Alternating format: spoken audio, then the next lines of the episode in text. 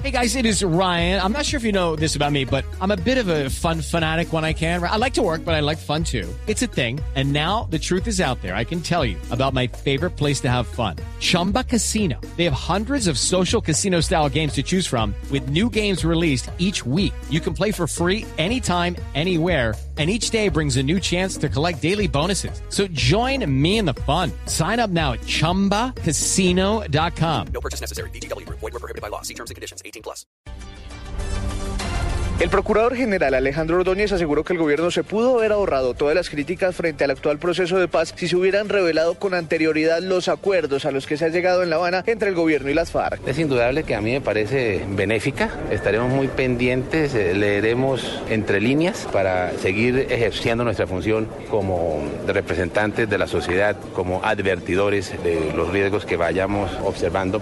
A mí no me, no me cuesta ningún trabajo si encuentro que las advertencias que yo he hecho como procurador no tienen fundamento, pues admitirlo o aceptarlo. Pero a su vez, si encuentro que esas advertencias tienen fundamento, pues es, es indudable que seguiremos cumpliendo nuestros roles constitucionales. El jefe del Ministerio Público aseguró que ni la Procuraduría ni él son enemigos del proceso de paz. Diego Fernando Monroy, Blue Radio. La Comisión de Paz del Congreso respaldó la decisión del gobierno Santos de hacer públicos los acuerdos alcanzados hasta el momento por el gobierno y las FARC. Catalina Ortiz.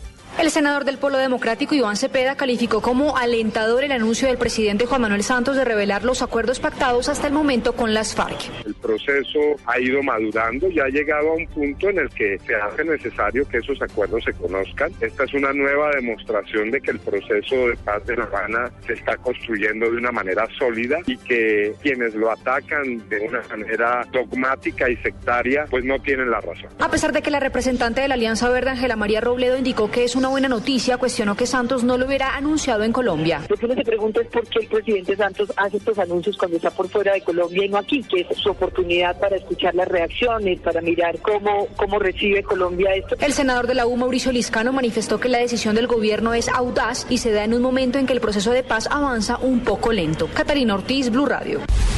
Analistas políticos también rescataron que el gobierno decida revelar los avances en el proceso de paz. Carolina Castellanos.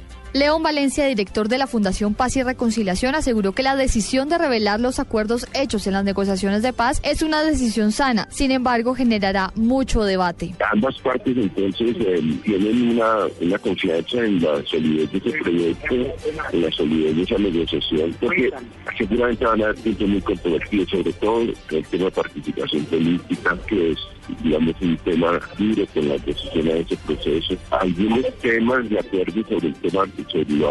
Finalmente afirmó que los funcionarios que respaldan este proceso de paz tendrán que afilar sus argumentos para poder defender las negociaciones en La Habana y no afectarla. Carolina Castellanos, Blue Radio.